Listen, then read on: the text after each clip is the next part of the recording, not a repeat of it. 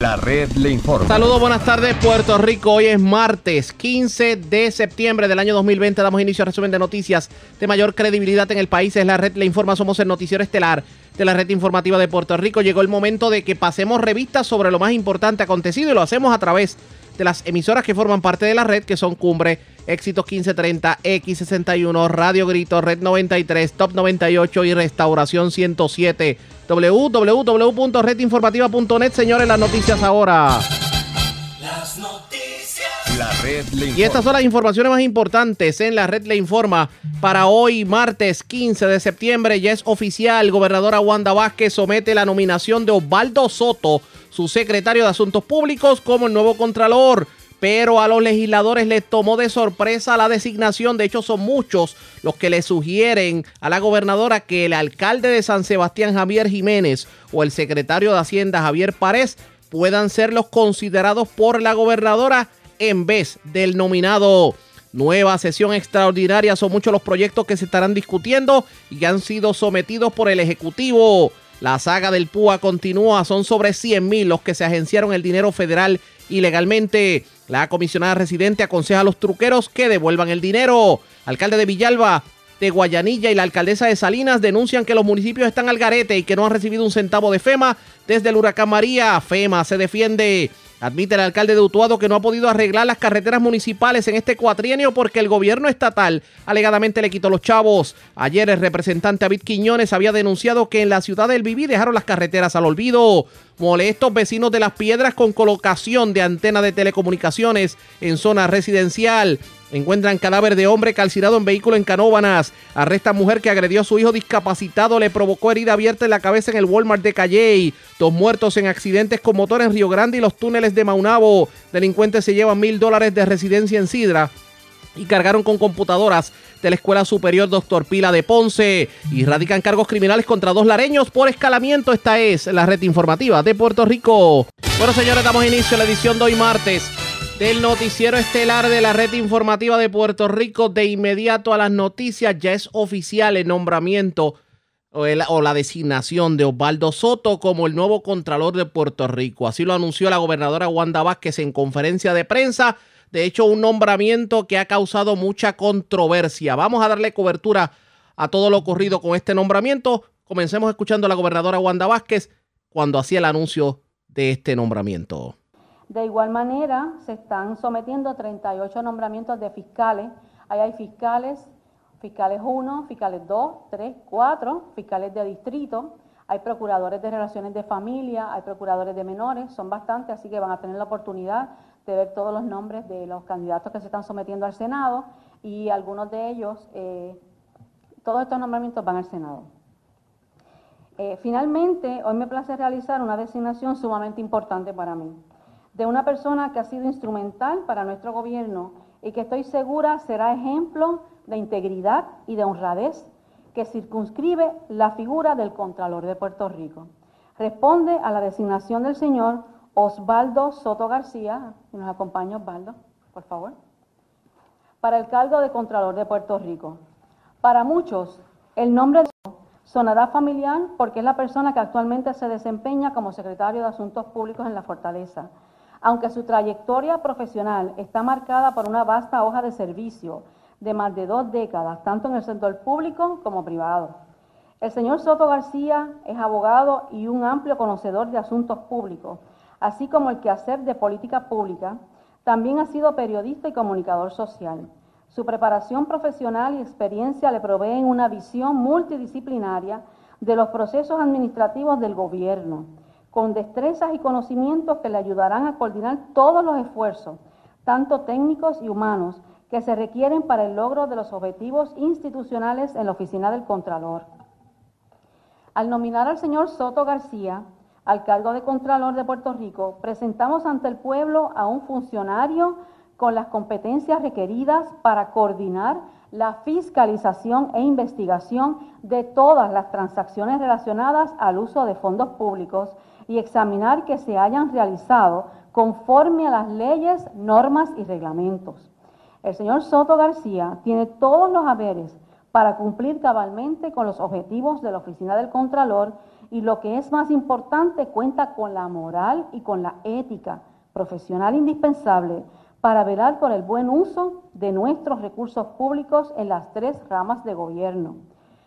Nuestro pueblo puede tener la confianza en que bajo la dirección del señor Soto García, la Oficina del Contralor de Puerto Rico señalará todas las deficiencias gubernamentales cuando haya que señalarlas y encauzará las investigaciones sobre el uso de nuestros fondos públicos contra quien haya que hacerlo, procurando siempre la búsqueda de la justicia.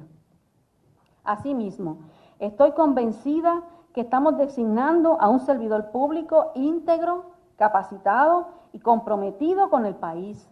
Además, promoverá el mejoramiento del funcionamiento del gobierno con mayor transparencia, velando porque los procesos de auditorías e investigaciones se hagan en cumplimiento con la ley para alcanzar un gobierno más efectivo y una gestión pública honesta.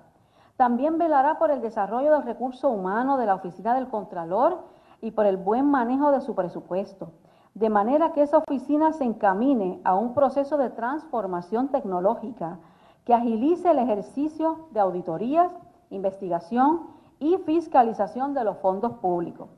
Agradezco a él y a su familia, a su esposa y a su señora madre, a su hija que se encuentran aquí. Muchísimas gracias por estar aquí con nosotros y por darnos la oportunidad de que Osvaldo le pueda seguir sirviendo al pueblo de Puerto Rico. Agradecida, un orgullo para mí. Osvaldo, agradezco su compromiso durante este tiempo enfrentando todas las situaciones que hemos tenido que atravesar y por aceptar ahora esta nueva importante encomienda para poder continuar fiscalizando con firmeza y verticalidad una entidad tan importante como lo es la Oficina del Contralor de Puerto Rico. ¿Qué tuvo que decir el nominado Baldo Soto precisamente sobre el nombramiento anunciado hoy en conferencia de prensa por la gobernadora Wanda Vázquez? Vamos a escuchar. Muchas gracias, gobernadora. Muy buenos días. Primero, eh, quiero reconocer que todo lo que soy y todo lo que tengo se lo debo a Dios y a su misericordia para conmigo y toda la gloria es de Él. A usted, gobernadora, gracias. Gracias porque sin reserva alguna me ha presentado esta enorme oportunidad de nuevamente servirle al pueblo de Puerto Rico en tan importante cargo. A mi familia, amigos y en especial a mi amada esposa y a mi señora madre están aquí, gracias también por su condicional apoyo. Mi trayectoria profesional, para aquellos verá que sé que no me conocen, de más de dos décadas en el servicio público y en el sector privado, me proveen las herramientas necesarias para contar con las competencias, la integridad moral y la ética necesaria para el cargo al que con mucho honor he sido designado en el día de hoy, excediendo así los requisitos de tan importante cargo. Si hay una palabra que me describe, para los que no me conocen, en mi proceder es ser justo.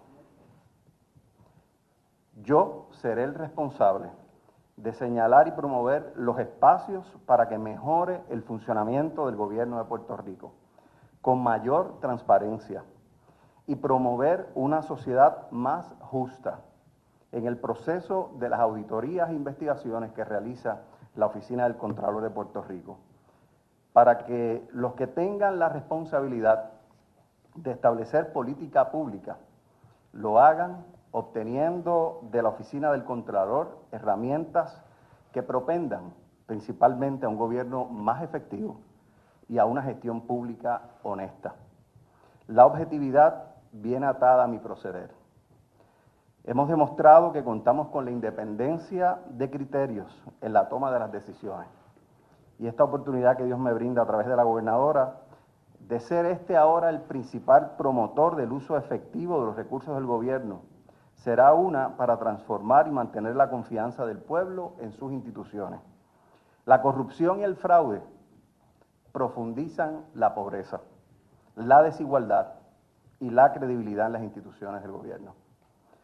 La Oficina del Contralor es la única entidad fiscalizadora de carácter constitucional, por lo que eso me impone una responsabilidad mayor para lograr que el servicio público, ¿verdad? Más allá de que se transforme en un servicio de ser a un servicio público de hacer. La oficina del Contralor ha perdido muchos recursos eh, humanos y hasta presupuesto. Por ello, Tenemos que insistir en lograr herramientas tecnológicas adicionales para que la labor sea más eficiente. Y, por supuesto, el acceso a la información es fundamental en el proceso de la fiscalización. Por ende, mis esfuerzos de comunicación e interacciones públicas, así como la gestión per se de los compañeros y compañeras que honran esta institución actualmente, van a tener a un colaborador que se va a sumar a ese equipo de trabajo para llevar a cabo el trabajo con la mayor entereza y credibilidad eh, eh, dentro del esfuerzo público de dirigir la Oficina del Contralor de Puerto Rico. Así que muy agradecido y muchas gracias por la oportunidad. Obviamente las preguntas sobre el nombramiento no se hicieron esperar y esto fue lo que dijo la gobernadora defendiendo su nominación.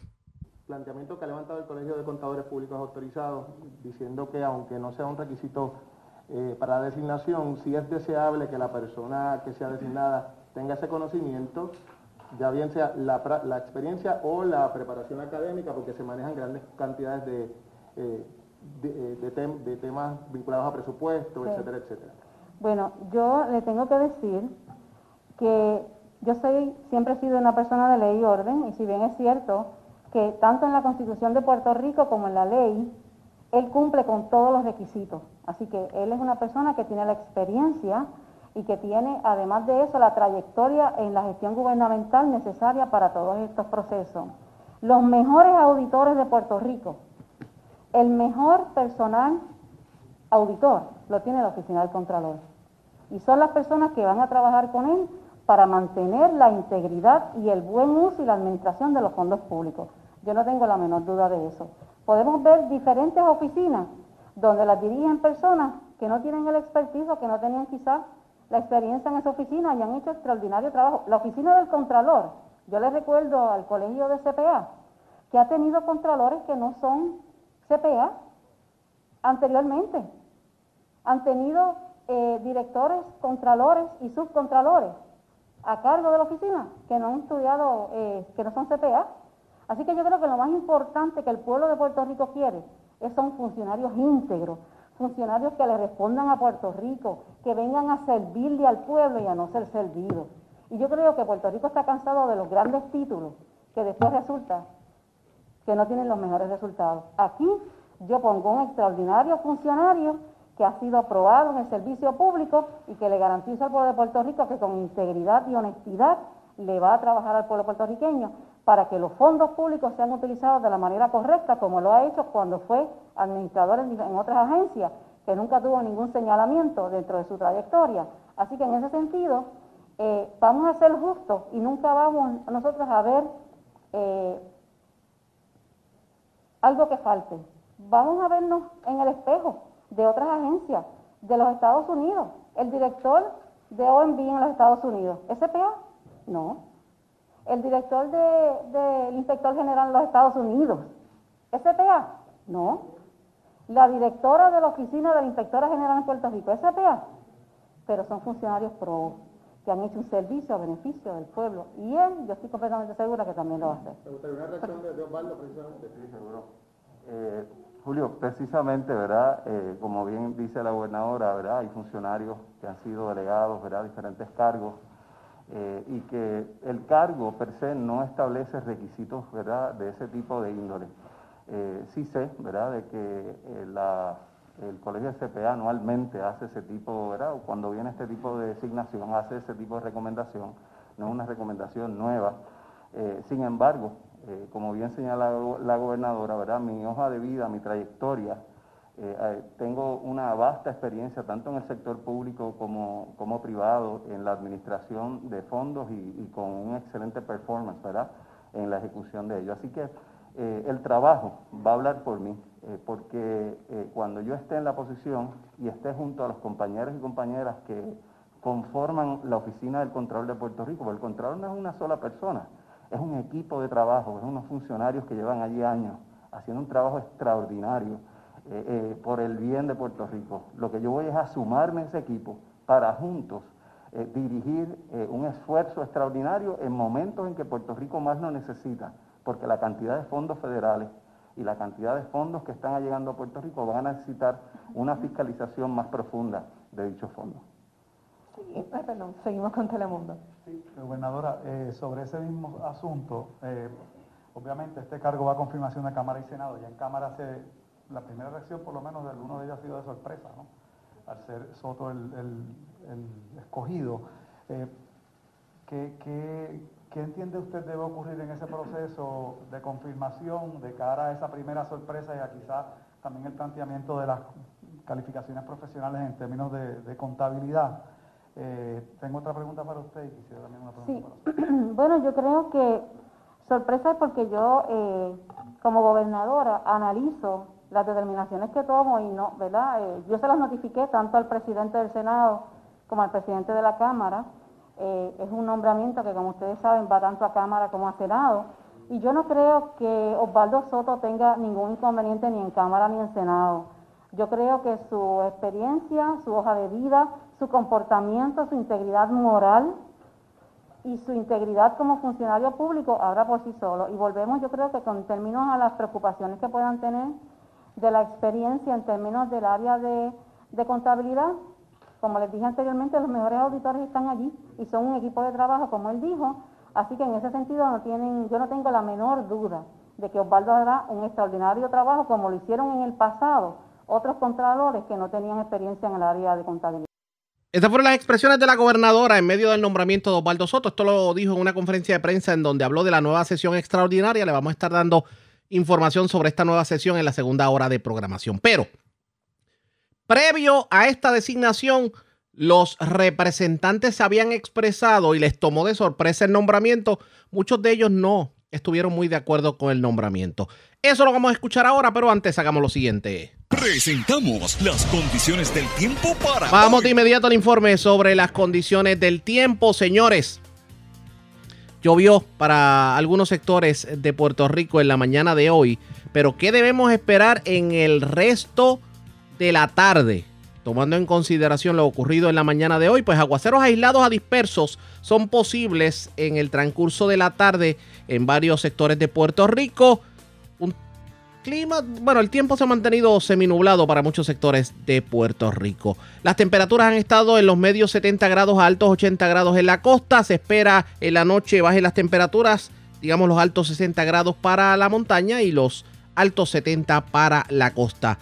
Al momento hay riesgo moderado de corrientes marinas para las playas del norte de Puerto Rico y se mantiene bastante picado el mar a esta hora de la tarde. La temperatura, como les dije, se va a mantener en los altos 70 grados. La red le informa. Señores, regresamos a la red le informa, el red informativa de Puerto Rico. Gracias por compartir con nosotros.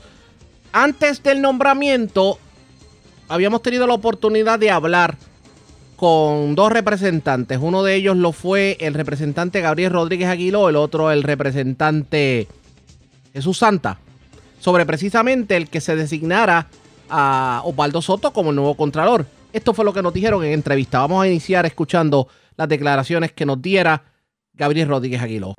Bueno, que el nombramiento es un criterio que tiene la gobernadora de elegir a, todas las posiciones, ¿verdad?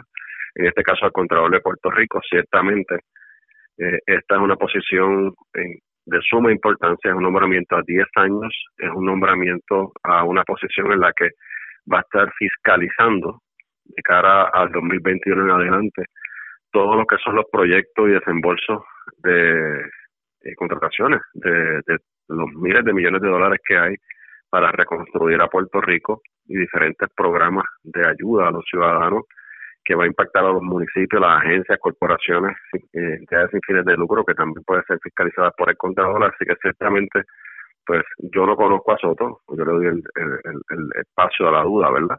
No lo conozco, no conozco su trayectoria profesional, eh, si es finalmente nombrado por la gobernadora eh, o nominado por la gobernadora eh, y va a pasar nosotros tenemos que pasar juicio sobre él, le daré el espacio para sentarnos, escucharlo, ¿verdad? Eh, poder conocerlo. Yo no lo conozco más allá de que trabajó un momento dado en el Senado de Puerto Rico, en una de las oficinas y que luego pasó a estar en, la Oficina de Asuntos Públicos en la Fortaleza. Así que no, no honestamente no conozco el trasfondo de su ¿verdad? Su, preparación y desarrollo profesional, le daré el espacio para así hacerlo, sentarnos, dialogar, pero creo que hay otras alternativas, muy bien tú mencionas, y lo dije bien temprano en la mañana de hoy, eh, por ejemplo, el secretario de Hacienda. Tú tienes, tú tienes al, al, secretario de Hacienda, el señor Párez, eh, donde tiene ha demostrado un vasto conocimiento de los asuntos administrativos, de fiscalización, ha sido efectivo en momentos de crisis para desarrollar los programas de ayuda a los ciudadanos en el Departamento de Hacienda que tan controversial ha sido en los últimos años y tan pésimo ha sido el trabajo eh, y el, el, desempeño del Departamento de Hacienda a través de la historia en Puerto Rico. El, secretario Párez ha podido desarrollarla En, números positivos, por decirlo así, en cuanto a la opinión se refiere. Así que eh, hay, hay muchos ejemplos, ¿verdad? El alcalde San Sebastián, entre, entre muchos otros profesionales que me consta que tienen la preparación, el conocimiento y que puedan hacer un, excelente trabajo en la oficina del control.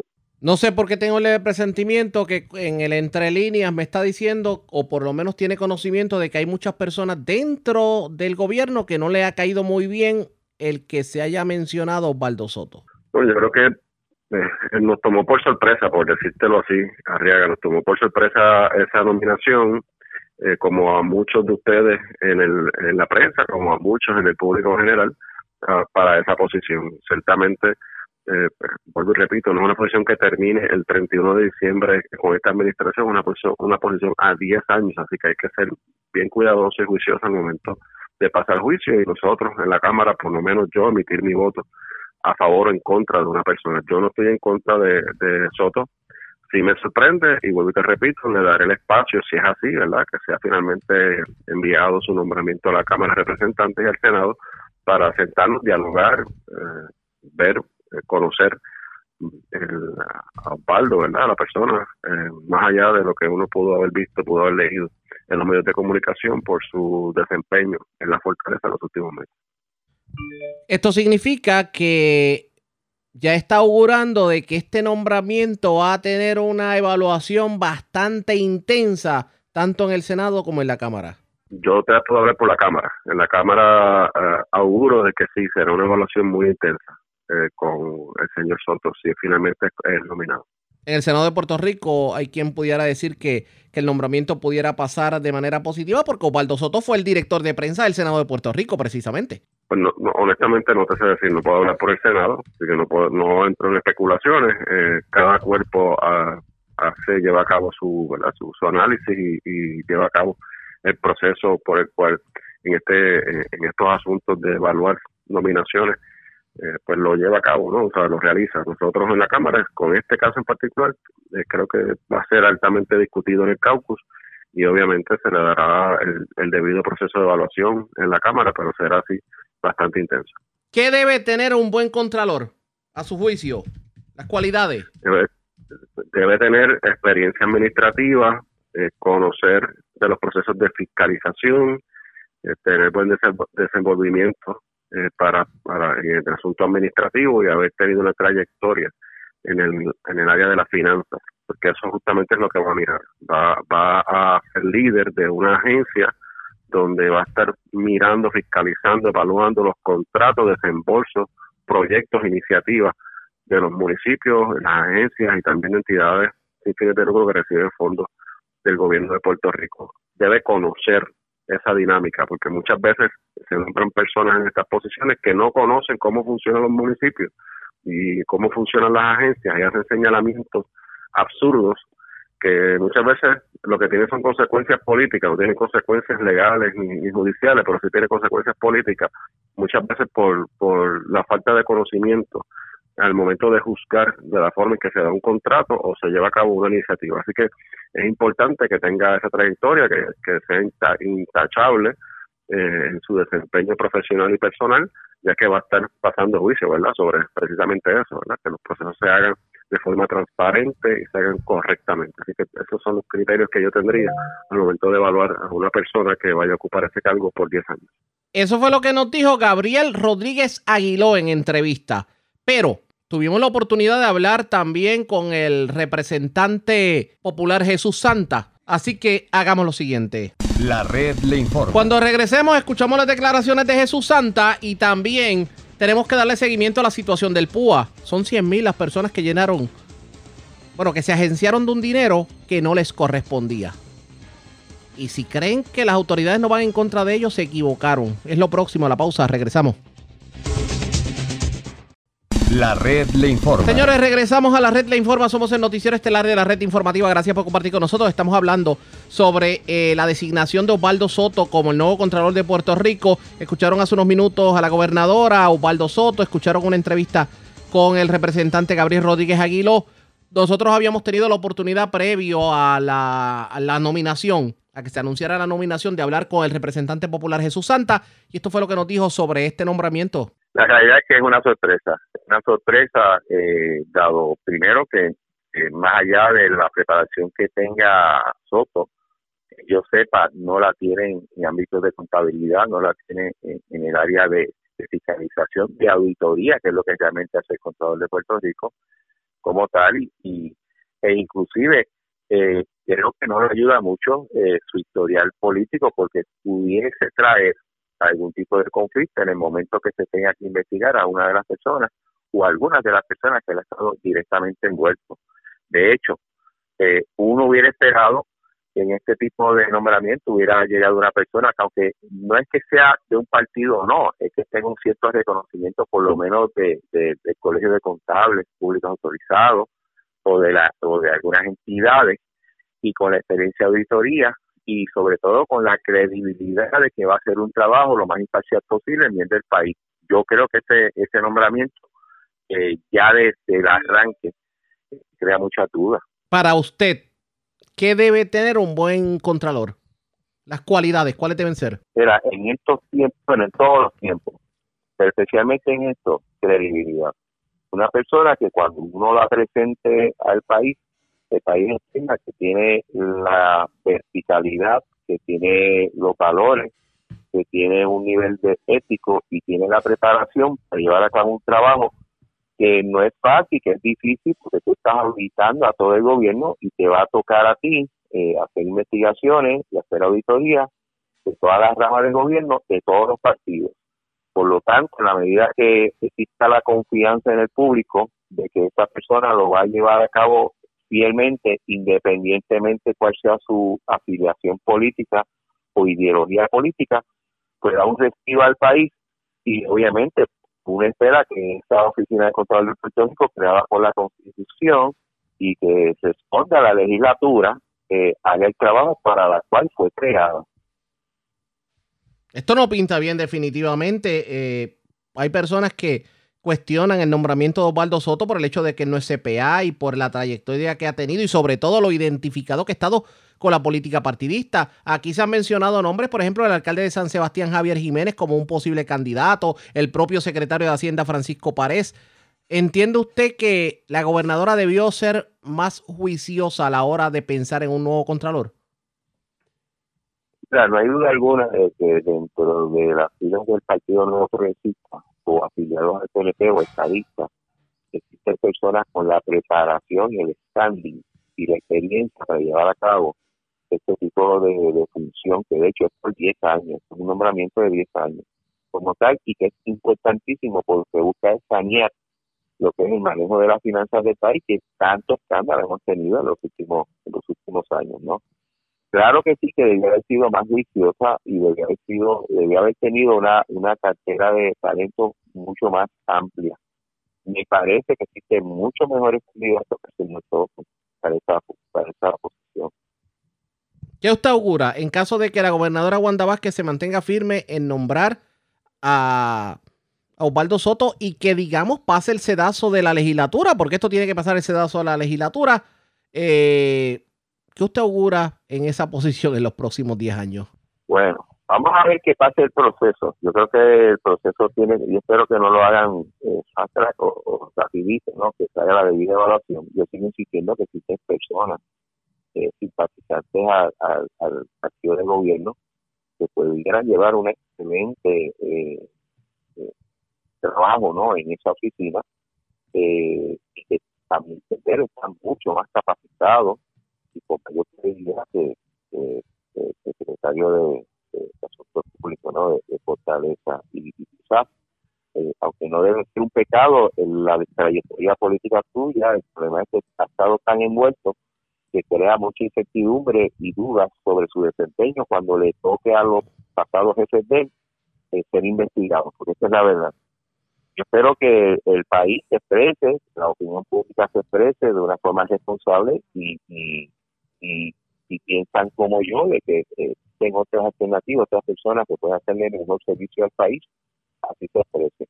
Pero hay que ver cómo, cómo baja la mayoría. La mayoría tiene los votos para aprobar eh, este nombramiento. Si, si la gobernadora puede atar ese, ese nombramiento a que la mayoría lo, lo avale, pues veremos a ver. Vamos a ver. Pero sigo insistiendo, sigo insistiendo que hay mejores personas para llevar a cabo esa función.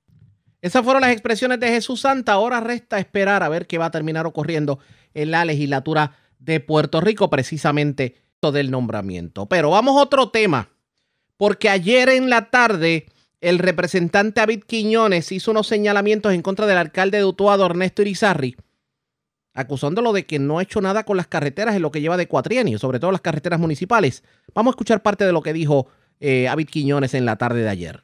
No se ha tomado acción en ningún camino municipal por los pasados tres años. Mire, eh, para ponerle un ejemplo, yo tuve que asfaltar caminos municipales de agencias estatales. Además de pedir las carreteras estatales que se han pavimentado, yo tuve también que ponerme a asignar dinero para caminos municipales a través de Oiga, me, me, me, parece que de momento se le, se le afectó un poquito la señal de celular. Usted me decía que tuvo que asignar dinero para cuáles caminos, me dijo. Yo eh, tuve que asumir la responsabilidad y asfaltar las parcelas viejas en Cayuco. Esto es la carretera 6621. Eso adentro, a nivel interior, que eso es municipal. Eh, de hecho, ahí, ahí, nació y se crió el alcalde y eso estaba eh, que no se podía transitar. Yo tuve que asfaltar caminos en Ángeles. Yo tuve que asfaltar caminos en el barrio Roncador. De hecho, había un camino. momento, momento. Vamos, vamos. Oiga, vamos con calma. Usted me está queriendo decir que lo que le tocaba al alcalde no le quedó más remedio de hacerlo usted. Yo tuve que empezar a hacerlo porque es que en los pasados tres años el alcalde no tomó acción en ningún camino. Y le estoy poniendo ejemplo. Mire, en el barrio Roncador estaba el camino de Tabio Vélez que llamaban eh, decenas de personas a diario a la emisora de Utuado quejándose porque la ambulancia ya no podía subir a buscar al don Tabio Vélez que es una persona que está encamada. Cuando yo me enteré, pues obviamente yo empiezo a buscar recursos porque caramba, es una persona que lo merita. Eh, y no solamente conseguí para asfaltar el camino, la entrada hacia la residencia de Tabio Vélez, sino que asfalté eh, gran parte de la carretera estatal. Eh, eso fue en un acuerdo con el ex gobernador en ese momento, Carlos José, que me asignó los fondos y se pavimentó parte de esa carretera estatal del barrio Roncador. También estuvimos en el barrio Ángeles, eh, eh, pavimentando varias carreteras y terminamos también pavimentando la carretera principal del barrio Ángeles. Estamos pavimentando del barrio Caguana hasta el barrio Ángeles, la 111 que por año no se apartaba, la 611 de Sabana Grande. Eh, estábamos haciendo múltiples proyectos. Oiga, oiga, pero... pero a nivel municipal, la realidad que no se estaba haciendo nada. Eso fue lo que dijo David Quiñones ayer en el noticiero. Pero la moneda tiene dos caras. Yo tengo línea telefónica al alcalde Ernesto Irizarri. Alcalde, buenas tardes, bienvenido. Buenas tardes, José Raúl, a ti. A Gracias por compartir con nosotros. Oiga, alcalde, ¿cómo es eso? Avid Quiñones dice que usted en estos tres años, en cuanto a las carreteras de Utuado, se durmió en los laureles y que inclusive el gobierno estatal ha tenido que hacerse cargo inclusive de carreteras municipales y que ahora es, que está haciendo un parcheo por ahí para que digan que está trabajando a, a seis semanas de las elecciones. ¿Cuál es su contestación a esto? Mira, no te extrañara en el pueblo de Utuado que nosotros hemos sido eh, objeto de abuso del gobierno central, donde no hemos recibido eh, ningún tipo de inyección económica, al contrario, lo que nos ha quitado fondos eh, a los municipios. si no es hasta que llega Wanda Vázquez, que me da una ayuda económica para compra de equipo y poder hacer Perdone que le interrumpa, vamos con calma. Usted me está queriendo decir que bajo la administración de Ricardo Rosselló, a Utuado no le dieron dinero, inclusive en medio de María. Es correcto.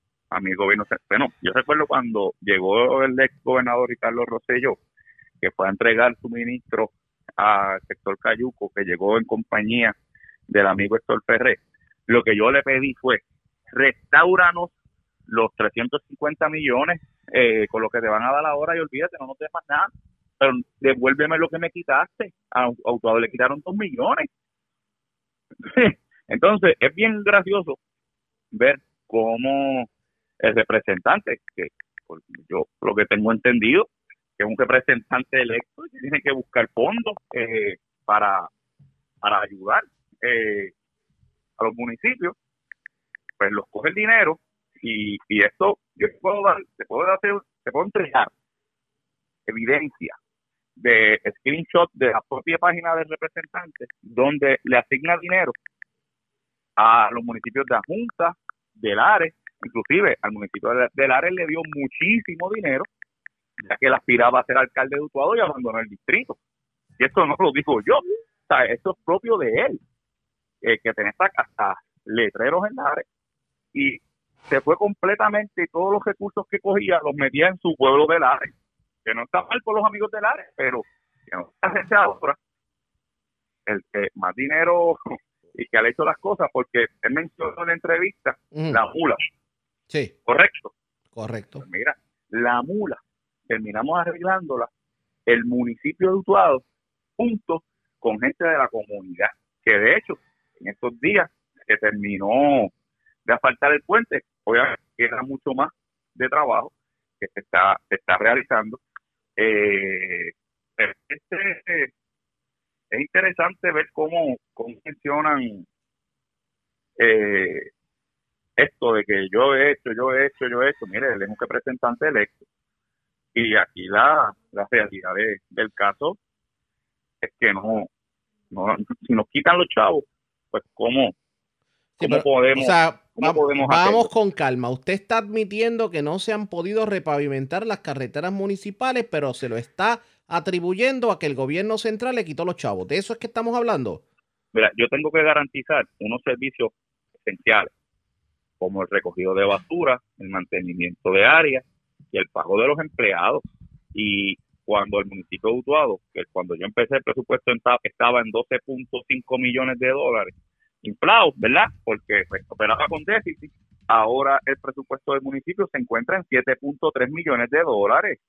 Esto esto es como si a un empleado eh, de gobierno, pues, pues tú le dabas dos mil dólares mensuales y se veía apretado y ahora viene y le pagas mil trescientos. O sea, esa parte la entendemos, pero eh, en todo este tiempo eso ha estado ocurriendo y se supone que hay dinero que no viene del gobierno estatal, que viene de FEMA y que ustedes ah, como municipio debieron haber gestionado porque hubo un sinnúmero de carreteras que se vieron afectadas por María y FEMA iba a dar el dinero. Ese dinero tampoco llegó bueno, el dinero de FEMA está llegando y subastamos 21 proyectos de, de camino de los, de los proyectos fijos, de los proyectos de menos de 125 mil. Ahora, yo lo había explicado anteriormente y como yo sé que el representante no entiende eso porque pues el trabajo de él es otro, de los 499 proyectos que tienen cuadro, 499, 49 proyectos son de costos fijos.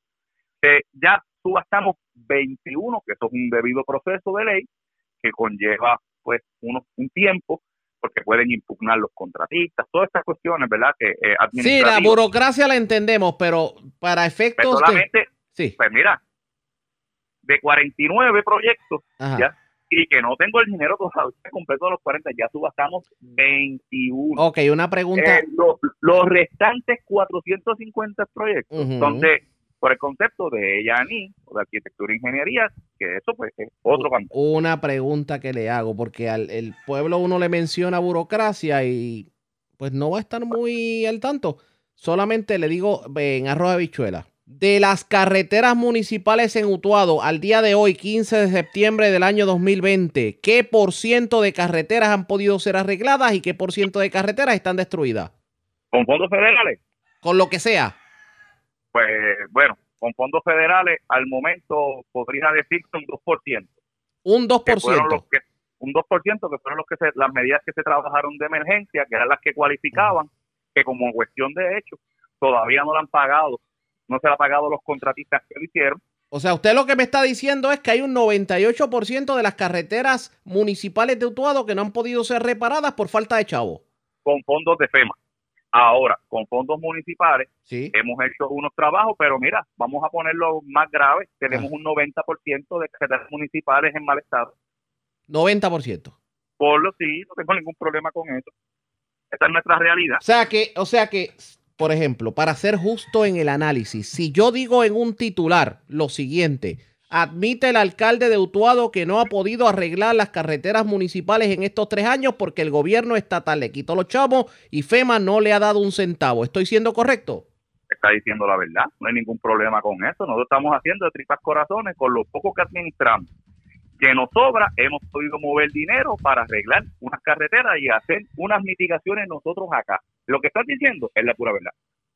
Ahora, Ahora, ante esa, ahora, ante esa verdad, que va... asígneme, mira, Sí, que el dinero no se lo que los legisladores, tanto senadores como representantes, que hagan, que me hagan como le hicieron a los otros municipios, asígnenme el dinero a través del municipio, a través de obras y mejoras permanentes, no se lo den a las agencias, eh, en vez de dárselos al municipio, y están utilizando estructuras paralelas. Cierro con Eh, esto, cierro con esto rapidito porque el tiempo me traiciona.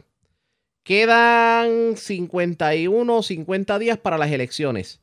Antes de los 50 días, ¿usted cree que se puede arreglar, siéndole realista al pueblo, cuán- el, eh, de qué por ciento de carreteras, de ese 10, de ese 90 y pico por ciento de carreteras que están destruidas en Utuado, pudieran ser arregladas antes del 3 de noviembre? No mucho. No mucho. No mucho, claro, de especialista, no mucho. Sin contar de que nos ponemos a ayudar al Estado porque las carreteras estatales las dejan sin mantenimiento y que tenemos que hacer unos trabajos como estábamos trabajando ayer en la PR10, el municipio de Utuado, porque hay, déjate. Y, y, y fíjate, yo no quisiera decir tampoco, porque hay unos procesos que ellos tienen que llevar y ellos también se quejan que nos han dado los chavos eh, el gobierno central, pero los millones aquí, la danza de los millones, a quien se las han dado es al gobierno central. Pasa que no pasan a los municipios, nosotros tenemos obligaciones, pero no tenemos el dinero desembolsado. A ver, que aquí, mira, el próximo cuatrenio es vital y necesitamos gente seria que no esté brincando de un lado al otro, que sepa administrar, que no tenga señalamiento y que pueda administrar bien esos fondos. Esa es la decisión, esa es la pregunta que tienen que hacerse los electores a la hora de votar. Vamos a ver qué ocurre. Gracias por haber compartido con nosotros. Buenas tardes. Gracias a ti. Como siempre, el alcalde de Utuado, Ernesto Irizarri. A la pausa, cuando regresemos, las noticias del ámbito policíaco más importantes acontecidas, entre las que tenemos que destacar, encontraron el cadáver de un hombre calcinado bajo un vehículo en Canóbanas. Arrestaron a una mujer que agredió a su hijo discapacitado y le provocó una herida abierta en la cabeza. Esto ocurrió en Walmart de Calley. Además, dos muertos en accidentes eh, con motora en Río Grande y los túneles de Maunabo. También delincuentes se llevan mil dólares de residencia en Sidra y cargaron con computadoras de una escuela en Ponce. Es lo próximo, la pausa. Regresamos en breve con más.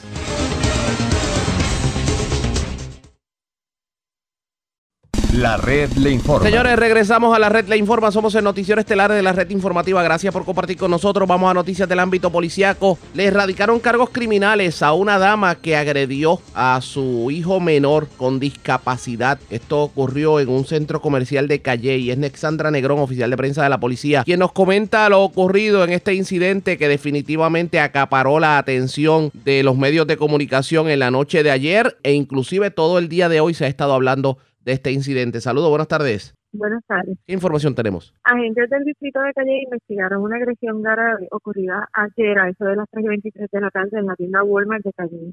Según se informa, se recibió una llamada telefónica al sistema de emergencia 911 donde indicaba que una mujer agredió a un menor de edad. Al llegar los agentes encontraron al gerente de la tienda en custodia de un menor de 13 años que fue agredido por su madre con un juguete en el área del rostro y le causó una herida abierta. El menor fue transportado al hospital menonita de Calle donde fue atendido por la doctora Vázquez, quien luego de examinarlo diagnosticó laceraciones, hematomas y una herida abierta en el área de la frente.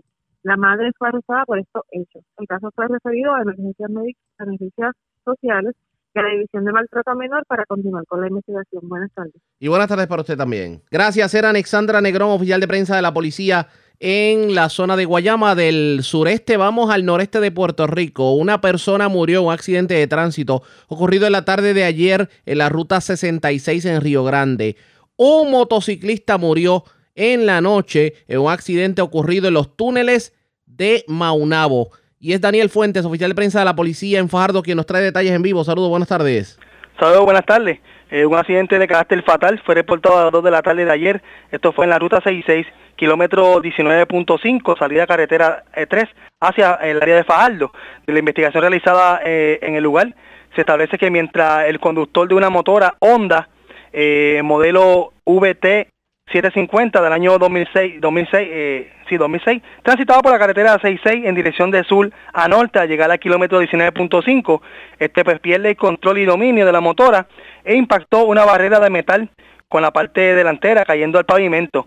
Eh, este fue atendido por el paramédico Cruz y transportado a al Hospital UPR de Carolina, donde pues llegó sin signos vitales, certificando la, certificando la muerte del mismo la doctora de turno Wanda Rivera. Agentes adscritos a la División de Autopista Ceiba, en unión al fiscal de turno, investigaron este caso. Y también pues se reportó otro accidente de carácter fatal. Este fue eh, a través del sistema 911 en los túneles de Maunabo, en dirección de Maunabo hacia Yabucoa. Eh, según eh, se informó, mientras Gabriel Hernández Peña, de 26 años de edad, residente en Nahuabo, conducía su motora marca Honda modelo CRF 450 color blanco del año 2015 junto a Yariel Meléndez Ramírez de 19 años, este como pasajero, por la referida vía. Él mismo perdió control y dominio impactando la valla de seguridad, cayendo ambos al pavimento. Hernández Peña pues fue transportado en ambulancia aérea eh, hacia el, Hospital Centro Médico de Río Piedra, donde eh, posteriormente falleció. La doctora Valeria eh, Cabrera León certificó la muerte. Belén de Ramírez fue, fue llevado al Hospital Raíz del de Humacao en condición de cuidado. El agente Dianiso Molina, supervisado por el sargento Ramón Muliel de la División de Autopista Ceiba, se encargaron de la correspondiente investigación. Eso es lo que tenemos hasta el momento. Buenas tardes. Y buenas tardes para usted también. Gracias, era Daniel Fuentes, oficial de prensa de la policía en Fajardo. De la zona noreste vamos a la zona centro-oriental de Puerto Rico. Delincuentes eh, irrumpieron en una residencia en la zona de Sidra y se llevaron 1.500 dólares en efectivo de la habitación principal de la vivienda. Esto fue la urbanización Ciudad Primavera de Sidra. Además, también en Sidra se llevaron, le llevaron el equipo de música a un vehículo que estaba estacionado en el barrio Beatriz, sector Margarita. Amarili Sánchez, oficial de prensa de la policía en Caguas con detalles. Saludos, buenas tardes. Sí, buenas tardes. En horas de la tarde de ayer se reportó una apropiación ilegal ocurrida en la carretera 1, barrio Beatriz, sector Margarita, en Sidra.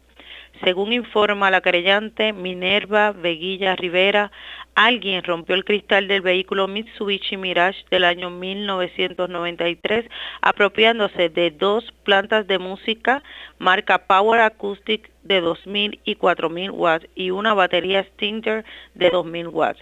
La propiedad hurtada fue valorada en 700 dólares aproximadamente. Agente adscrito a la División de Propiedad del Cuerpo de Investigaciones Criminales de Cagua investiga. Por otra parte, en horas de la tarde de ayer se reportó un escalamiento ocurrido en la urbanización Ciudad Primavera en Sidra. Según informó el creyente, alguien forzó la cerradura del lugar, logrando acceso al interior y apropiándose de 1.500 dólares en efectivo de la habitación principal de la residencia. Agente adscrito a la División de Propiedad del Cuerpo de Investigaciones Criminales de Caguas investiga.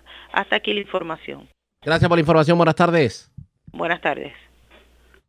Gracias era Marily Sánchez, oficial de prensa de la policía en la zona de Caguas, de la zona centro oriental Vamos a la zona metropolitana porque una persona fue asesinada anoche en el barrio Canovanillas en Canóbanas. La información la tiene Israel Arroyo, oficial de prensa de la policía en el cuartel general. Saludos, buenas tardes.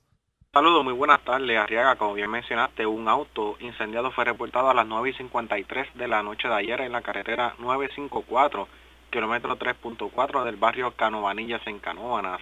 Mientras el personal del cuerpo de bomberos extinguieron las llamas del auto, fue hallado el cuerpo calcinado de una persona quien al momento no ha sido identificado dentro del vehículo en el área del pasajero. El agente Medina, adscrito a la División de Homicidios del CIC de Carolina, se hizo cargo de la investigación junto al fiscal Omar Vicepó, quienes están investigando este incidente como un asesinato. Gracias por la información. Buenas tardes. Buenas tardes. Gracias, era Israel Arroyo, oficial de prensa de la policía en el cuartel general de la zona metropolitana del sur de Puerto Rico porque se formó la de Troya en el CDT de la zona de Guayanilla. Aparentemente dos hermanos que agredieron no solamente a oficiales de la policía, sino a guardias de seguridad en el centro asistencial. La pregunta es por qué se dio el incidente. Lo sabremos en estos momentos. Además, escalaron una, la escuela superior de Dr. Pil en Ponce y de allí cargaron con varias computadoras. Luz Morel, oficial de prensa de la policía en la zona del sur de Puerto Rico, nos tiene detalles sobre el particular. Saludos, buenas tardes. Sí, muy buenas tardes a todos. A eso de las 7 y 47 de la noche del 14 de septiembre fue reportado un incidente donde dos individuos fueron arrestados por daños y agresión contra agentes del orden público según información recibida de la oficina de prensa. En este incidente fueron arrestados Javier Caraballo Colón, de 33 años, y José Caraballo Colón, de 40, ya que esto, según la información eh, ofrecida por personal de centro de mando, estos causaron daños a las facilidades de la mencionada institución hospitalaria, el CDT, de, o sea, el Centro de Diagnóstico y Tratamiento Isaías Rodríguez, en el municipio de Guayanilla. Estos, eh, los daños pues, este, se relacionan con equipo médico eh, y también ventanas y sillas que se encontraban en el lugar de dichas facilidades. Además, estos agredieron a agentes del orden público y los guardias de seguridad de la compañía Vivaldi este caso eh, está a cargo de la sargento Noemí Pérez del distrito de Guayanilla y quien estará consultando ante un magistrado del Tribunal de Ponce durante horas del día de hoy, 15 de septiembre, para la posible erradicación de cargos correspondientes. En este caso estaremos ampliando información más adelante.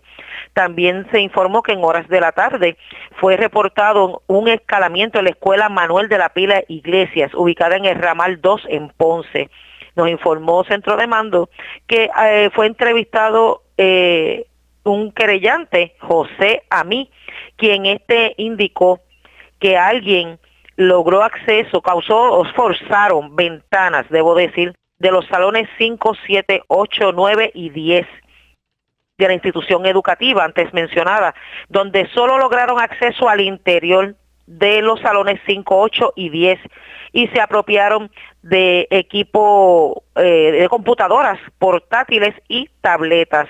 Al momento se estábamos en espera de inventario y, y del valor para saber el valor de la propiedad.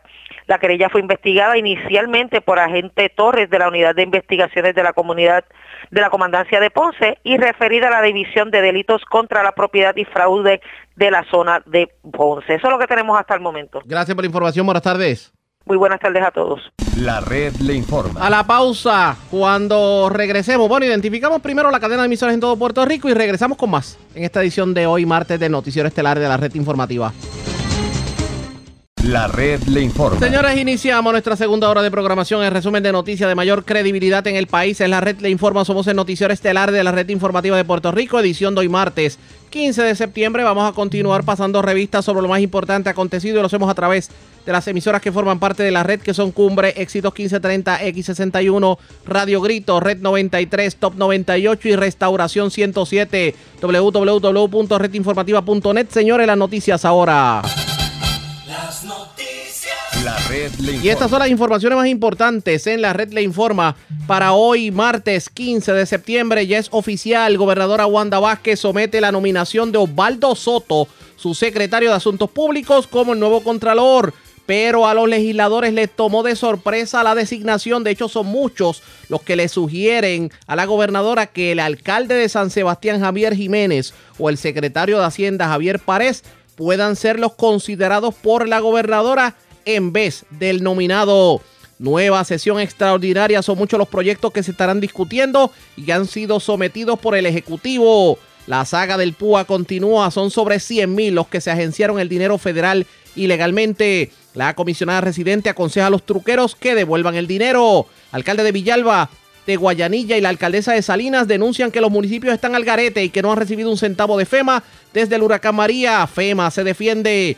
Admite el alcalde de Utuado que no ha podido arreglar las carreteras municipales en este cuatrienio porque el gobierno estatal alegadamente le quitó los chavos. Ayer el representante David Quiñones había denunciado que en la ciudad del Viví dejaron las carreteras al olvido. Molestos vecinos de Las Piedras con colocación de antena de telecomunicaciones en zona residencial. Encuentran cadáver de hombre calcinado en vehículo en Canóbanas. Arresta mujer que agredió a su hijo discapacitado, le provocó herida abierta en la cabeza en el Walmart de Calley. Dos muertos en accidentes con motor en Río Grande y los túneles de Maunabo. Delincuentes se llevan mil dólares de residencia en Sidra y cargaron con computadoras de la Escuela Superior Doctor Pila de Ponce y radican cargos criminales contra dos lareños por escalamiento. Esta es la red informativa de Puerto Rico.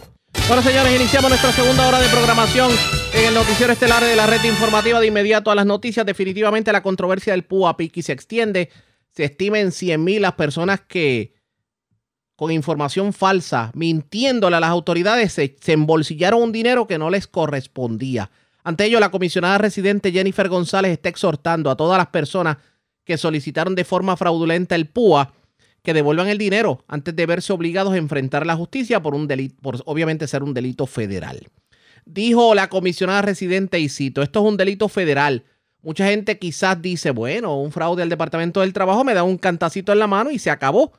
Pues tengo que decirles que no. Esos son fondos federales, así que aquí las agencias federales, Fiscalía Federal tiene intervención directa, así lo dijo la comisionada residente. De hecho, la comisionada residente calificó como una vergüenza el que sobre 15 mil empleados públicos, estudiantes, menores de edad y confinados se encuentren bajo investigación por presuntamente obtener fraudulentamente el PUA. Y vamos a continuar leyendo. El tuber que haya personas en Puerto Rico, aún sabiendo que están empleados como empleados municipales del gobierno estatal y que siempre se mantuvieron cobrando y que se mantuvieron en nómina, el que hayan solicitado esto, te habla de cuán mal podemos estar cuando quieren también aprovechar un beneficio que es para aquellas personas que están en la calle y que no tienen trabajo. El que usted crea que no lo van a identificar, déjeme decirle que con su seguro social ya le tienen nombre y apellido, indicó la comisionada residente. Sobre este tema, el secretario del Trabajo, Carlos Rivera Santiago, con quien tuvimos la oportunidad de conversar en el día de ayer, confirmó que se investigan 10.000 empleados públicos, pero, señores, estamos hablando de casi 100 mil personas que se agenciaron un dinero que no les correspondía. Así que esto del PUA le vamos a estar dando seguimiento. Vamos a otro tema porque, como les decíamos, la gobernadora Wanda Vázquez, luego de anunciar el nombramiento de Osvaldo Soto, la designación como Contralor de Puerto Rico, habló sobre la nueva sesión extraordinaria que estará convocando. ¿Qué va a incluir en la sesión extraordinaria? Vamos a escuchar parte de lo que dijo precisamente en conferencia de prensa. En resumen, en esta enmienda que nosotros estamos pidiendo a la Asamblea Legislativa, primero que no se favorece la subcontratación de servicios profesionales o consultivos. Si yo contrato con este abogado, con este eh, CPA, con esta compañía de publicidad, es esa compañía, es ese abogado, es ese contratista el que tiene que darle los servicios al gobierno. Ahora, si ese, contratista entiende que va a subcontratar a alguien, tiene que notificarlo. Y a esa persona que traiga en la subcontratación, tiene que cumplir igualmente como el contratista. Ocurría que probablemente estos subcontratistas tenían deudas con el gobierno, tenían deudas con el, con el CRIM y estábamos dándole la vuelta a los requisitos de la actual ley. Ese contrato del subcontratista estamos solicitando a través de esta enmienda que tiene que ir a la oficina del Contralor para que tanto el Contralor como el jefe de la agencia tenga conocimiento y visibilidad de quiénes son las personas que le están realizando trabajos al gobierno. Dispone además esta enmienda que la facturación deberá ser también expresa de quién brindó el servicio. En esa factura no es decir, le hice trabajos de investigación. ¿Qué trabajo de investigación hizo este contratista? ¿Qué trabajo específicamente le realizó de manera que el Contralor o cualquier auditoría que pueda haber de estos contratos podamos tener certeza de cuáles son los trabajos que se le hizo al gobierno. Debe indicar que ningún familiar de la entidad o del servidor público se beneficia del mismo o del subcontratista. Es decir, si el contratista original contrató los servicios de alguien para realizar eh, lo que se le solicitó en el contrato, ese subcontratista no puede ser un familiar de la entidad o del servidor público de la agencia. Vamos a evitar, como todos ustedes saben, ¿verdad? En múltiples ocasiones, las situaciones donde eh, escuchamos que si es el familiar del otro, que si es el amigo de aquel.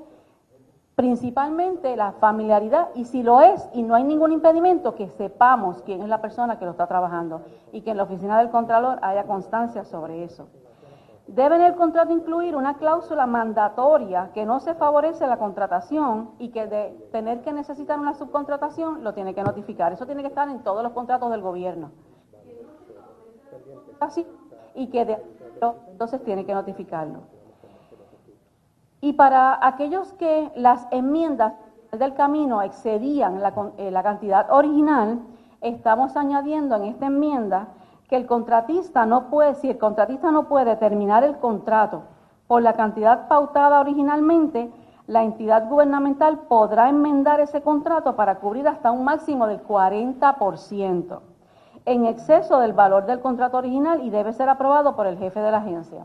Si yo contraté a esta persona en servicios profesionales por 100 mil dólares y por razones de que el trabajo amplió de otras circunstancias particulares que ameritan que se tenga que enmendar ese contrato para añadir cuantía de dinero, solamente va a poder extender esa cuantía de dinero hasta un máximo del 40%.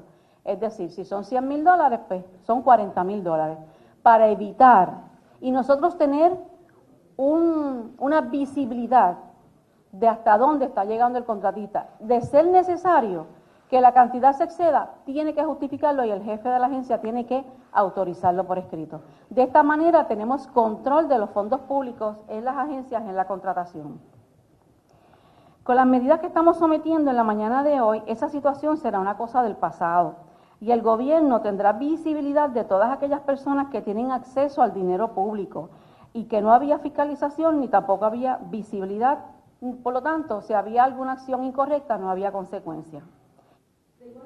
Estamos sometiendo el proyecto de administración 134 que enmienda la ley de servicios generales para considerar como compras excepcionales cuando el tiempo de la realización de la subasta o la compra afectará adversamente el comienzo o el desarrollo de la obra. Para darle visibilidad en las transacciones en las compras de bienes y servicios al jefe de, de la agencia, deberá notificar a la administración, al administrador de servicios generales, las enmiendas a las órdenes de compra. Por ejemplo, si nosotros a través de ASG hicimos una compra de medio millón de dólares y por alguna casualidad es necesario aumentar esa cantidad de esa compra, hay que enmendarla, hay que notificar, la enmienda lo que dice es que hay que notificar al administrador de servicios generales. El administrador de servicios generales actualmente en la ley tiene facultad para poder ir sobre esas compras y si no es beneficioso para el pueblo de Puerto Rico, no autorizarla. Así que lo importante es que le damos visibilidad al administrador de servicios generales para que pueda revisar estas enmiendas a las compras que, antes no había esa facultad para poder hacerlo.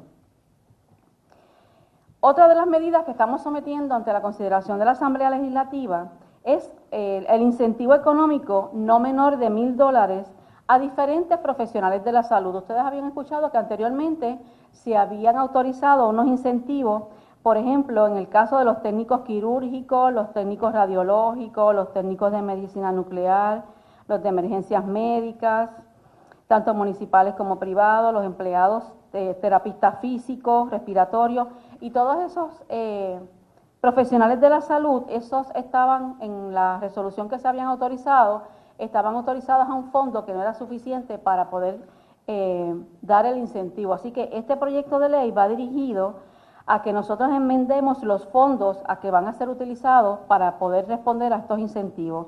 Ahora va a estar incluido el fondo de reserva de emergencia establecido en el plan fiscal. Así que en ese sentido vamos a ver ampliar las oportunidades para que estos servidores eh, públicos y también privados del área de la salud puedan recibir su incentivo. También se está incluyendo para crear una política pública, se, eh, se radica el proyecto de Administración 136 para crear la política pública de seguridad marítima y las prácticas recreativas. También el proyecto de Administración 137 que crea el fideicomiso de las becas de la Universidad de Puerto Rico. Este proyecto es bien importante para crear de manera que una entidad sin fines de lucro pueda administrar y va dirigido a lograr que la distribución de estas ayudas económicas para los estudiantes, que son ayudas económicas, para subgraduados y graduados se realice de manera independiente y conforme a criterios objetivos creados conforme al plan fiscal. De esta manera, con la creación de este fideicomiso de becas de la Universidad de Puerto Rico, buscamos apoyar la formación académica y profesional y su integración efectiva al mundo laboral. También estamos radicando el proyecto de administración 140 para estipular los requisitos que deben completar los aspirantes para tomar el examen para la licencia de doctor en quiropráctica en Puerto Rico. Así que aquellos estudiantes que también estudian tanto en Estados Unidos como en Puerto Rico va a ser de una manera uniforme. Actualmente no lo es, así que lo que estamos es uniformando para que los estudiantes que estudien eh, quiropráctica fuera de Puerto Rico también puedan eh, completar su examen para eh, doctor en quiropráctica. El proyecto, estamos incluyendo un proyecto que se quedó en las sesiones pasadas, que es el proyecto de la Cámara 403, para autorizar la licencia virtual.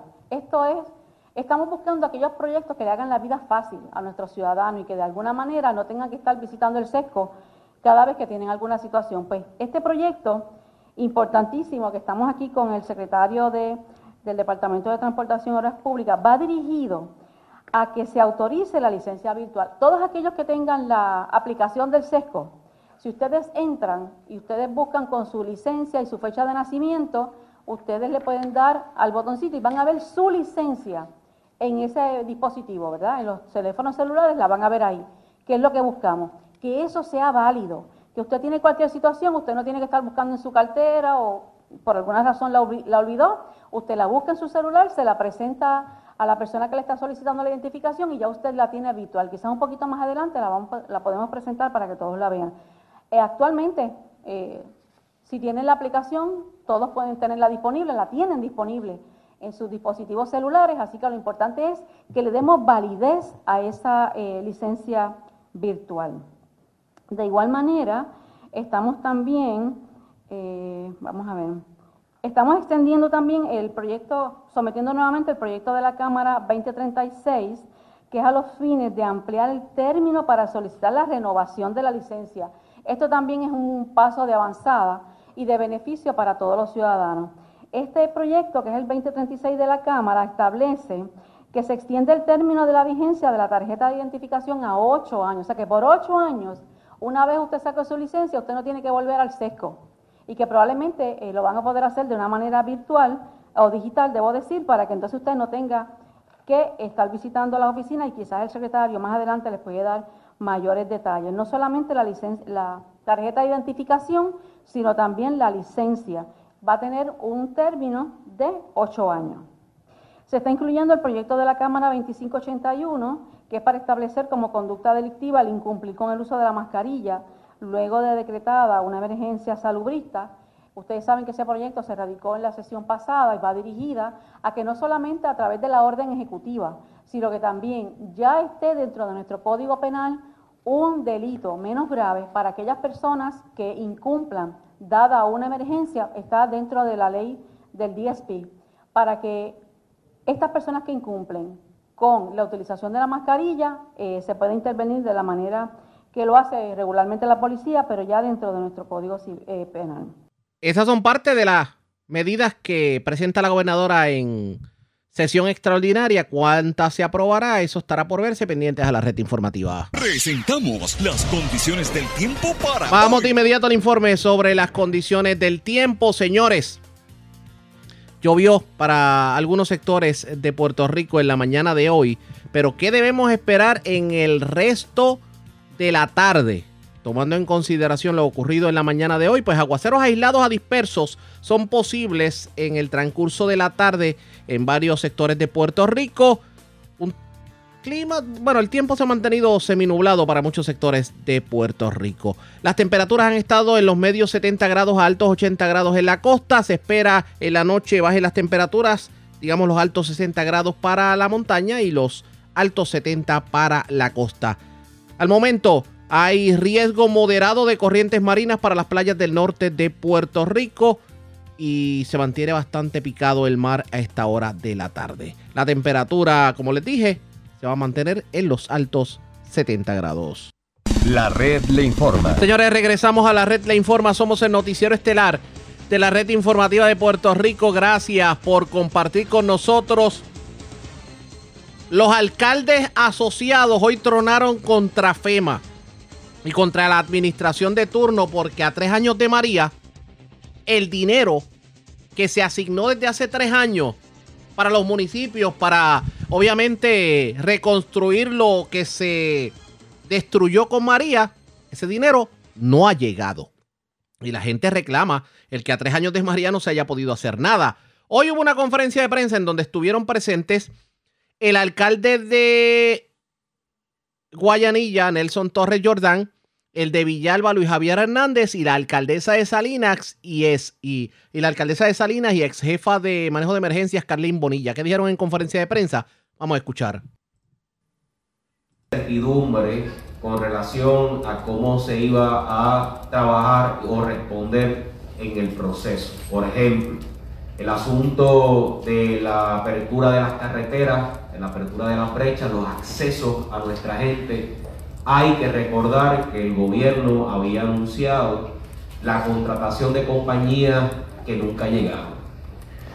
Hay que reconocer que fuimos los municipios junto con los ciudadanos los que pudieron abrir la brecha de los caminos y poder accesar a las comunidades. Yo todavía recuerdo la experiencia de la comunidad del barrio Apeadero, que para poder llegar a la comunidad al final tuvimos que pasar cerca de dos semanas con maquinaria municipal porque la maquinaria del gobierno nunca llegó. Todavía recordamos en nuestro interior la dificultad que pasamos los primeros meses para poder accesar a los suministros, a, las ayudas y durante primeros primeras semanas sin duda fue el rol de los municipios para poder distribuir la primera eh, ayuda a nuestra gente porque no había una conexión directa, no había una estrategia desarrollada para poder eh, enfrentar el reto de la magnitud que hubo. Yo todavía recuerdo la expectativa del gobierno de poder darle energía a la montaña en ocho meses porque la manera en que está distribuido la generación y la transmisión y distribución de nuestro país discrimina con los sectores de la montaña y producto de eso vino en lo que ahora es el consorcio energético y la puesta en marcha de la central hidroeléctrica Toro Negro que le dio luz a la ciudad de Villalba en 30 días. Hoy, durante todo este mes, ustedes han estado escuchando eh, distintas personas que le han reseñado la dificultad que ha tenido el gobierno de poder canalizar los millones y millones de dólares que han sido asignados a Puerto Rico, ya sea por medio de distintos fondos, como lo es FEMA, como lo es CDBGDR y como lo es en estos momentos por la nivel de la pandemia el CARES Act. Hoy, desde la Asociación de Alcaldes, queremos darle de la misma manera que lo hemos hecho durante los pasados dos años, queremos darle una radiografía al país de dónde nos encontramos en el proceso de recuperación, especialmente en lo que respecta a los fondos de FEMA. Así que les voy a dejar con la palabra a la alcaldesa de Salinas, quien nos tiene una presentación que resume eh, en esencia el proceso de recuperación y durante el transcurso de la presentación eh, este servidor y el alcalde de y la alcaldesa vamos a tener una interacción. Después que culmine la presentación y nuestras interacciones, ustedes van a tener la oportunidad de, hacernos las preguntas que bien desean hacer. Así que les dejo con la alcaldesa. Muy buenos días tengan todos los medios de comunicación agradecida porque estén aquí presentes en este tema tan importante para la reconstrucción de Puerto Rico. Como bien menciona el compañero alcalde de Villalba, si bien es cierto que el huracán María ha sido el eh, huracán más devastador de la historia moderna de Puerto Rico, lo más triste y lamentable ha sido la falta de capacidad administrativa para manejar y agilizar el proceso de reconstrucción, aprobación y desembolso de los millones y millones de dólares que ha aprobado el gobierno federal para la reconstrucción de infraestructura y la reconstrucción de hogares. Y hace precisamente un año nosotros tuvimos la oportunidad de hacer una conferencia igual que esta, en donde pudimos presentar una radiografía y la realidad es que hemos avanzado muy poco, lamentablemente. Eh, y esto se resume en que la desconfianza que siente el gobierno federal de Puerto Rico, el gobierno federal hacia eh, el gobierno de Puerto Rico en términos del manejo de los fondos, ha sido una de las mayores dificultades. ¿Por qué? Porque ha puesto eh, un panorama mucho más restrictivo para el desembolso de los fondos. Han cambiado en un sinnúmero de ocasiones el proceso de reclamación de los gobiernos municipales ante el gobierno federal. Y a esto tenemos que añadirle que ha habido una gran cantidad de personas que no necesariamente tenían la experiencia en el manejo de los fondos o en los procesos de reclamación y todo esto ha contribuido en cierta medida a, que en la mayoría de nuestros municipios no, hayamos podido comenzar el proceso de reconstrucción. Esto es importante que la gente lo tenga claro porque se menciona a través de los medios de comunicación la aprobación de millones de dólares, pero los proyectos lamentablemente no lo hemos podido comenzar. A tres años de María continúa Puerto Rico mucho más vulnerable que antes del huracán porque la mayor parte de la infraestructura que se afectó en términos de puentes, carreteras, derrumbes, áreas eh, recreativas, facilidades comunales, tanto del Estado como de los municipios, no han podido ser reparadas. Miles de familias continúan con techos azules a través de todo Puerto Rico. Y esto se debe a que todavía, a tres años después del huracán, no se han aprobado el 100% de los proyectos que los municipios hemos reclamado ante la Agencia Federal para el Manejo de Emergencias. Si bien es eso es parte de lo que dijo, de lo que dijeron los alcaldes. Ahora la moneda tiene dos caras, así que hagamos lo siguiente. La red le Cuando regresemos, vamos a escuchar lo que dijo el jefe de FEMA en Puerto Rico sobre el particular. Además, hubo una manifestación de residentes de Montones de las Piedras por la colocación de una antena de telecomunicaciones. Con eso y más regresamos. Vamos a la pausa. Regresamos en breve con más en esta edición de hoy de Noticiero Estelar de la Red Informativa.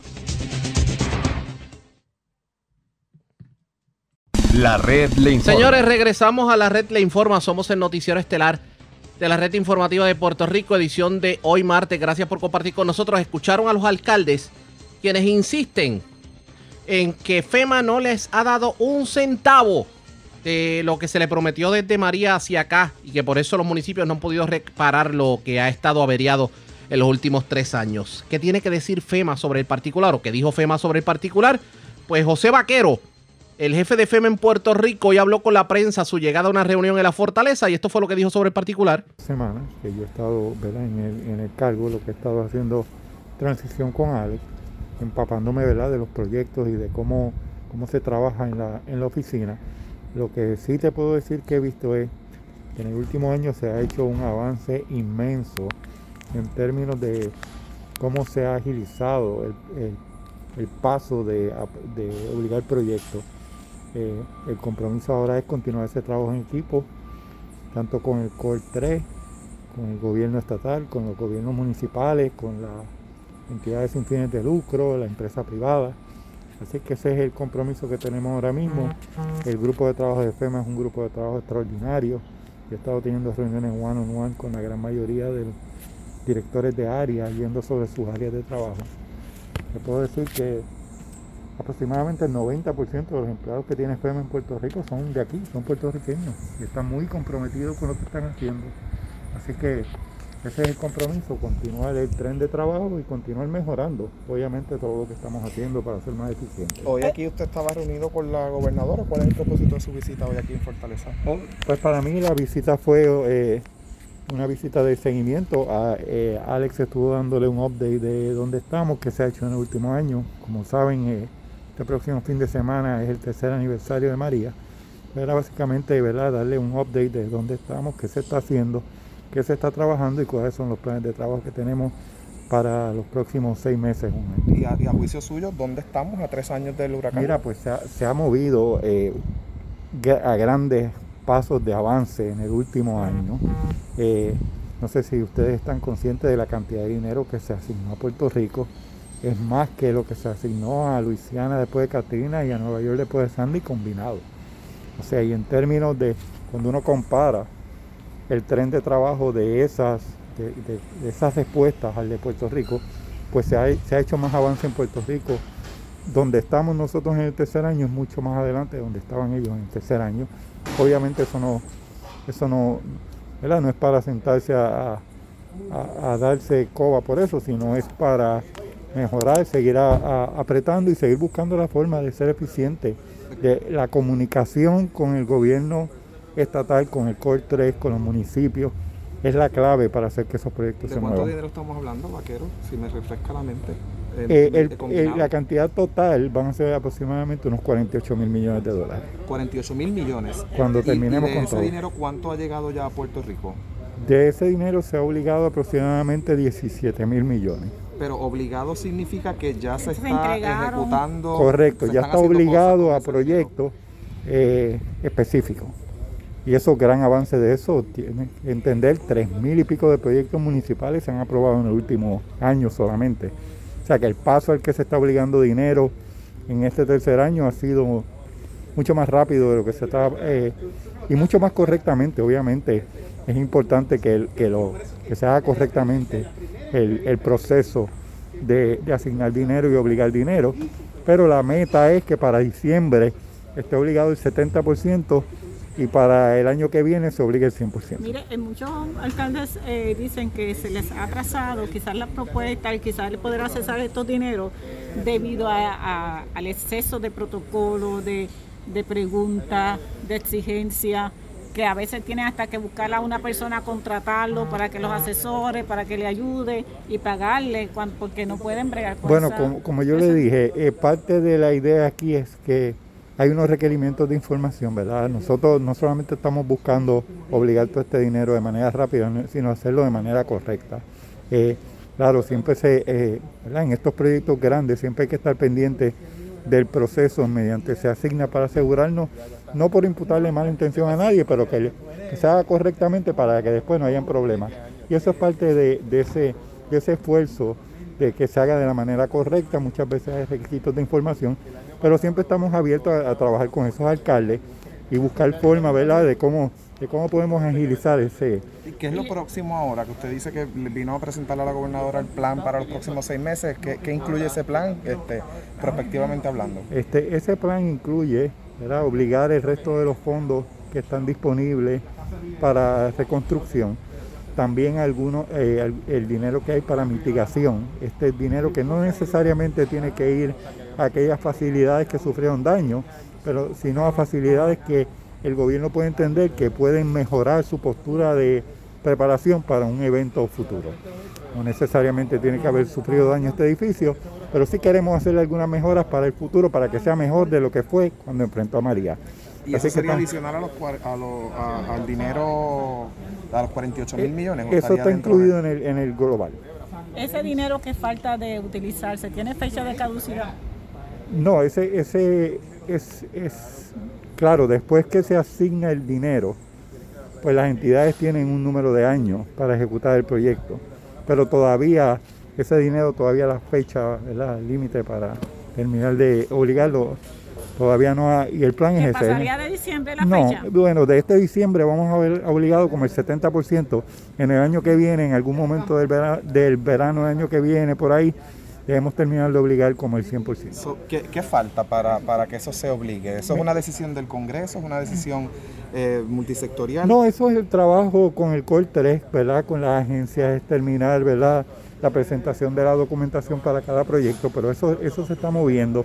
Claro, tienes que ver, ¿verdad? Como te dije, en el último año se movieron aproximadamente más de 3.000 de esos proyectos. O sea que, aun cuando el paso se ha acelerado, siempre van a quedar algunos y uno ¿verdad? Busca la forma de calendarizarlos para asegurarse que de aquí al año que viene estén todos. Algunos son más complejos que otros, porque va a coger un poquito más de tiempo la, la documentación, pero debemos estar en buen paso y, y para las hacerlo. áreas más, las áreas principales que se atienden con estos proyectos son Mira, es, infraestructura, eh, energía eléctrica, eh, distribución de agua, eh, puentes, carreteras, las cosas que de verdad hacen falta impactar y que el dinero se vea cómo llega y cómo esos proyectos se dan y se ejecutan.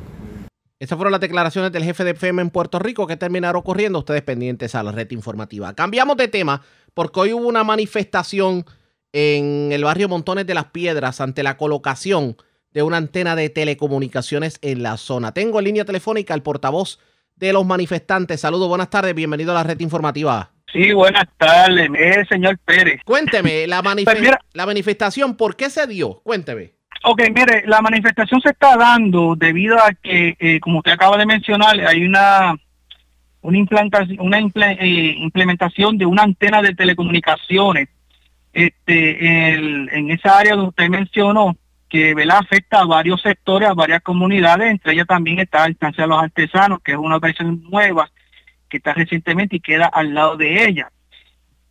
Este, y básicamente eh, ahí viven muchas personas mayores, mayormente personas mayores, hay niños. Y, y quiero aclarar algo, y esto es el punto de vista también de, de, de- la manifestación, que no estamos en contra de, la- de los avances tecnológicos y no estamos en contra de las comunicaciones, o sea, de que se desarrolle este tipo de, de- proyectos. Lo que estamos en contra es dónde lo están poniendo, ¿ok? dónde la están situando habiendo tanto terreno en Puerto Rico donde están aislados a comunidades, a personas, pues la están implementando en áreas que quedan básicamente a menos de 180 metros de residencia.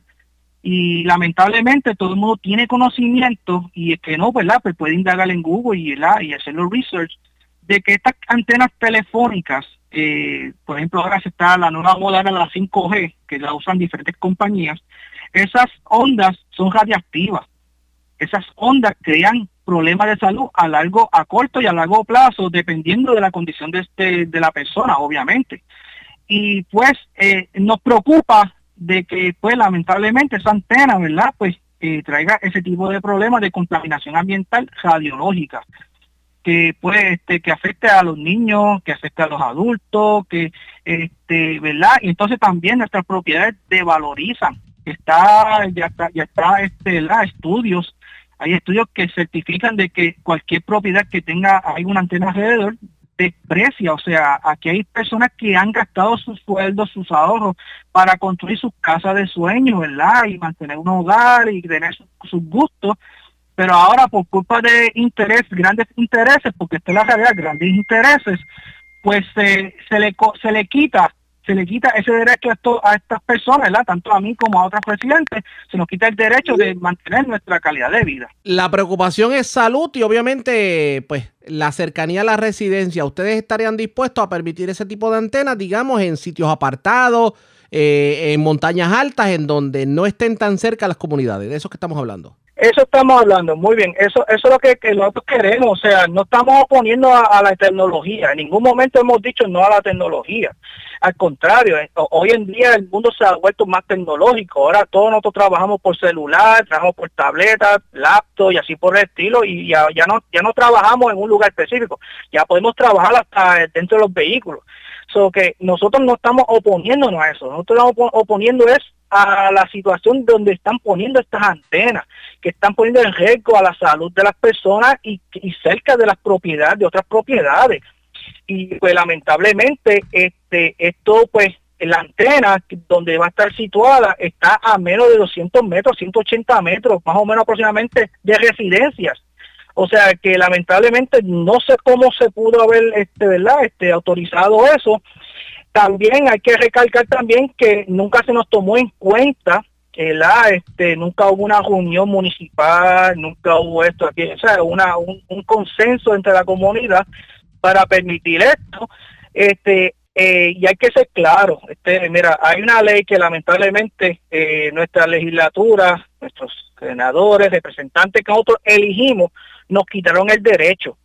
Hay una ley que ahora mismo no te la puedo citar, yo creo que la ley 89, si no me equivoco, es la ley que la que dice que para este tipo de proyectos no hace falta un tipo de reunión con o comité, un tipo de reunión eh, con las comunidades que se vean afectadas para que ellos des- exponen, eh, para que ellos expongan su sentir sobre esto.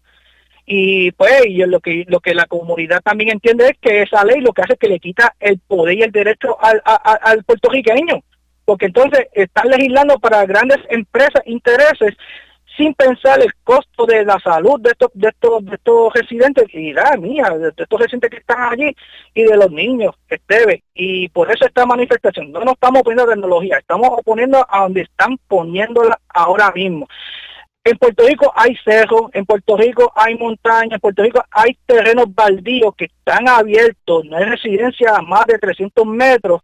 Miren, pues la pueden poner ahí, la pueden localizar en otra área, pero dentro de un área residencial lamentablemente eso es va contra la salud. Ustedes han manifestado ya cinco veces. En caso de que continúen los trabajos de la compañía, ¿cuál es el último recurso que ustedes van a utilizar para evitar que esa torre se termine y que se ponga en operación? Mira, estamos ahora mismo, ¿verdad? Estamos estamos manifestando lo mejor, lo más pacíficamente, lo más eh, civilmente, ¿verdad? Este, eh, dando a conocer nuestra situación. Hemos tenido apoyo de otras de otras personas, de otras organizaciones que están alrededor de Puerto Rico que se oponen a este tipo de proyectos.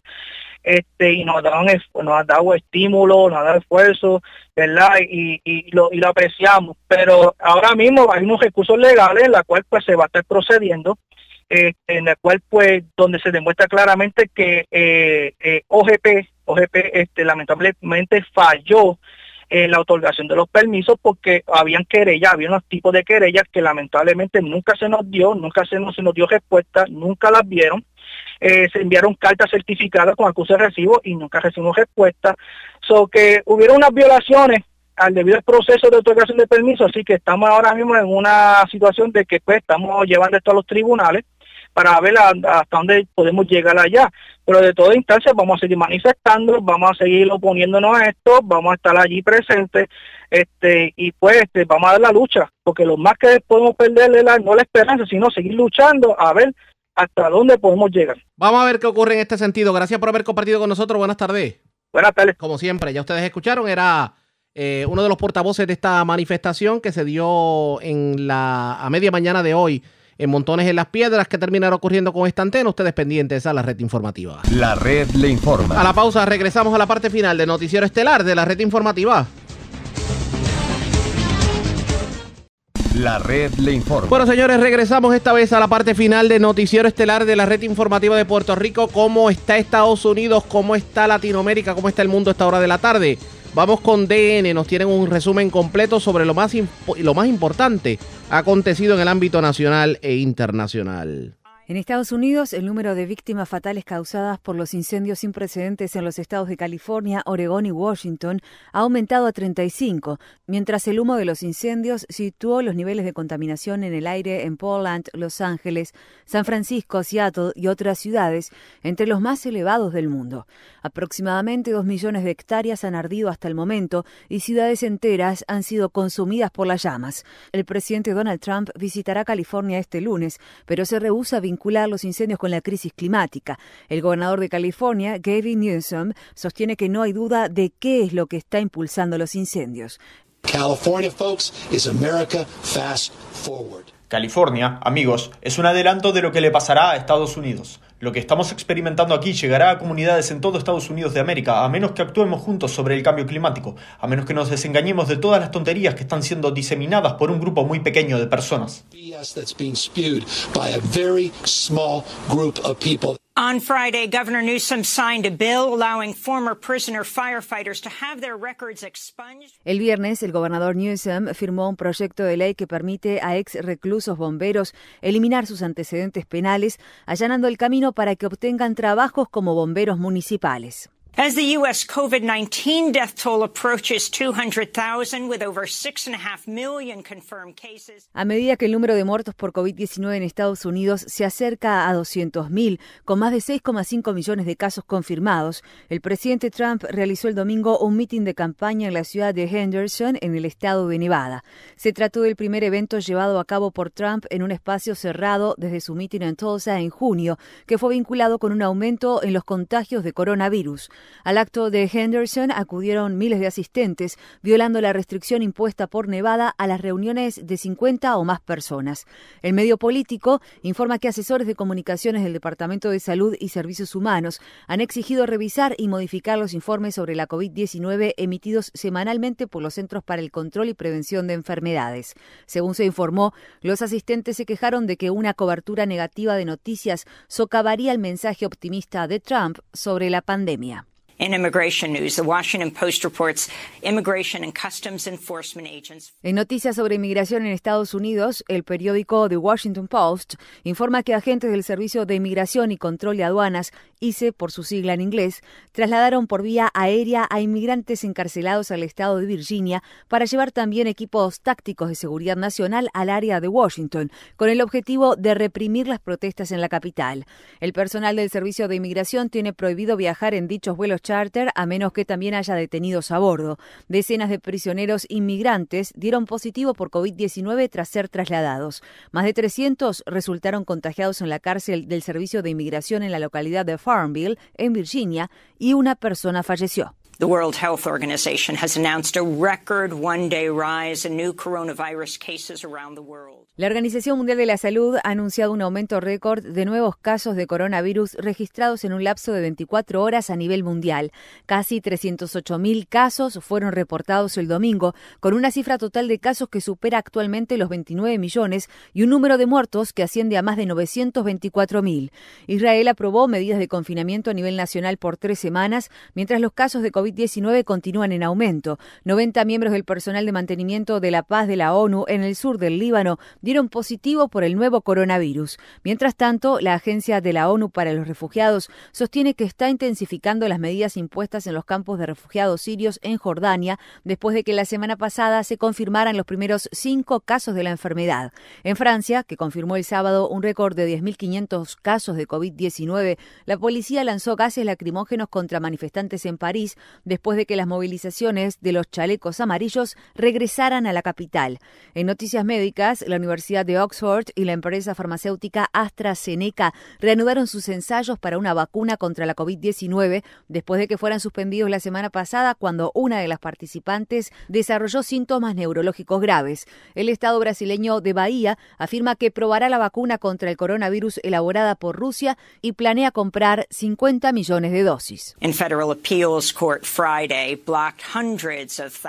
En Estados Unidos, un tribunal federal de apelaciones impidió el viernes que cientos de miles de habitantes del estado de Florida que fueron anteriormente condenados por delitos graves y mantienen costas procesales y multas pendientes se registraran para votar.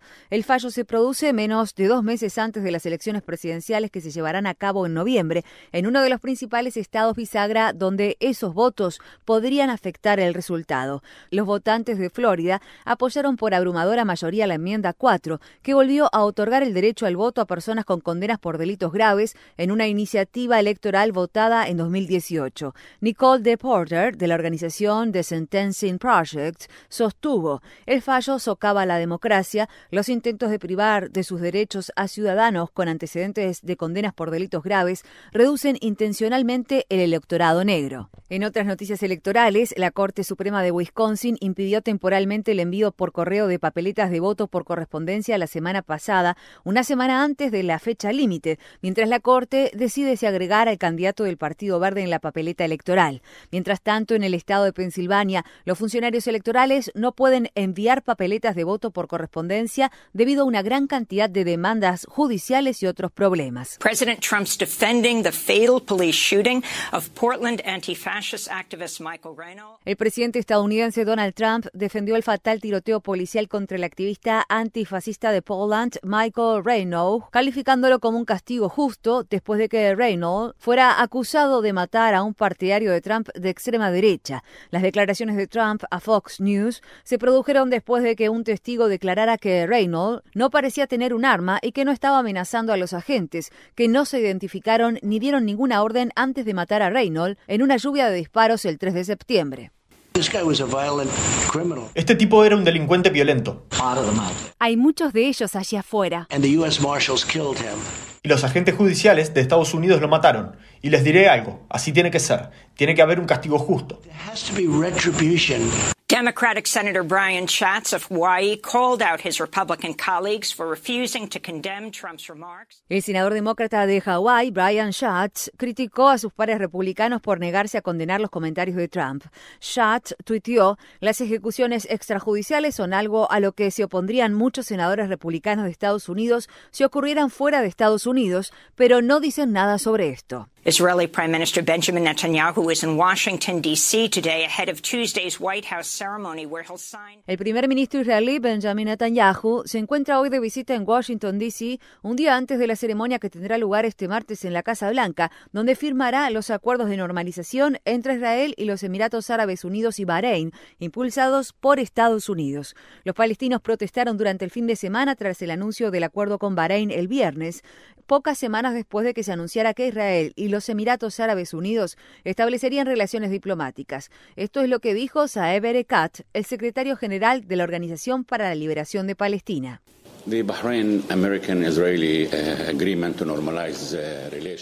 El acuerdo entre Bahrein, Estados Unidos e Israel para normalizar las relaciones es ahora parte de un paquete más grande en la región. No se trata de paz, no se trata de relaciones entre países.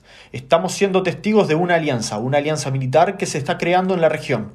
Tal vez quieran llamarlo acuerdo entre árabes, israelíes y la OTAN.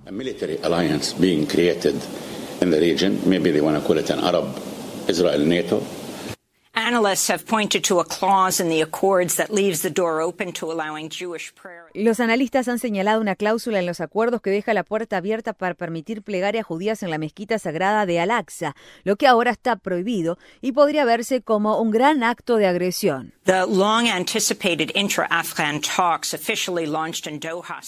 Las tan esperadas conversaciones entre talibanes y el gobierno afgano se iniciaron oficialmente el sábado en Doha. Funcionarios del gobierno afgano y talibanes se reunirán después de meses de retrasos y fallidas conversaciones de paz, ya que los ataques violentos han continuado asolando la nación devastada por la guerra. Las dos partes tendrán que llegar a un acuerdo sobre cuestiones importantes como derechos de las mujeres, libertades civiles, democracia y seguridad. In Spain, a former Salvadoran army colonel was convicted Friday. En España, un ex coronel del ejército salvadoreño fue condenado el viernes por el asesinato en 1989 de cinco sacerdotes jesuitas en El Salvador.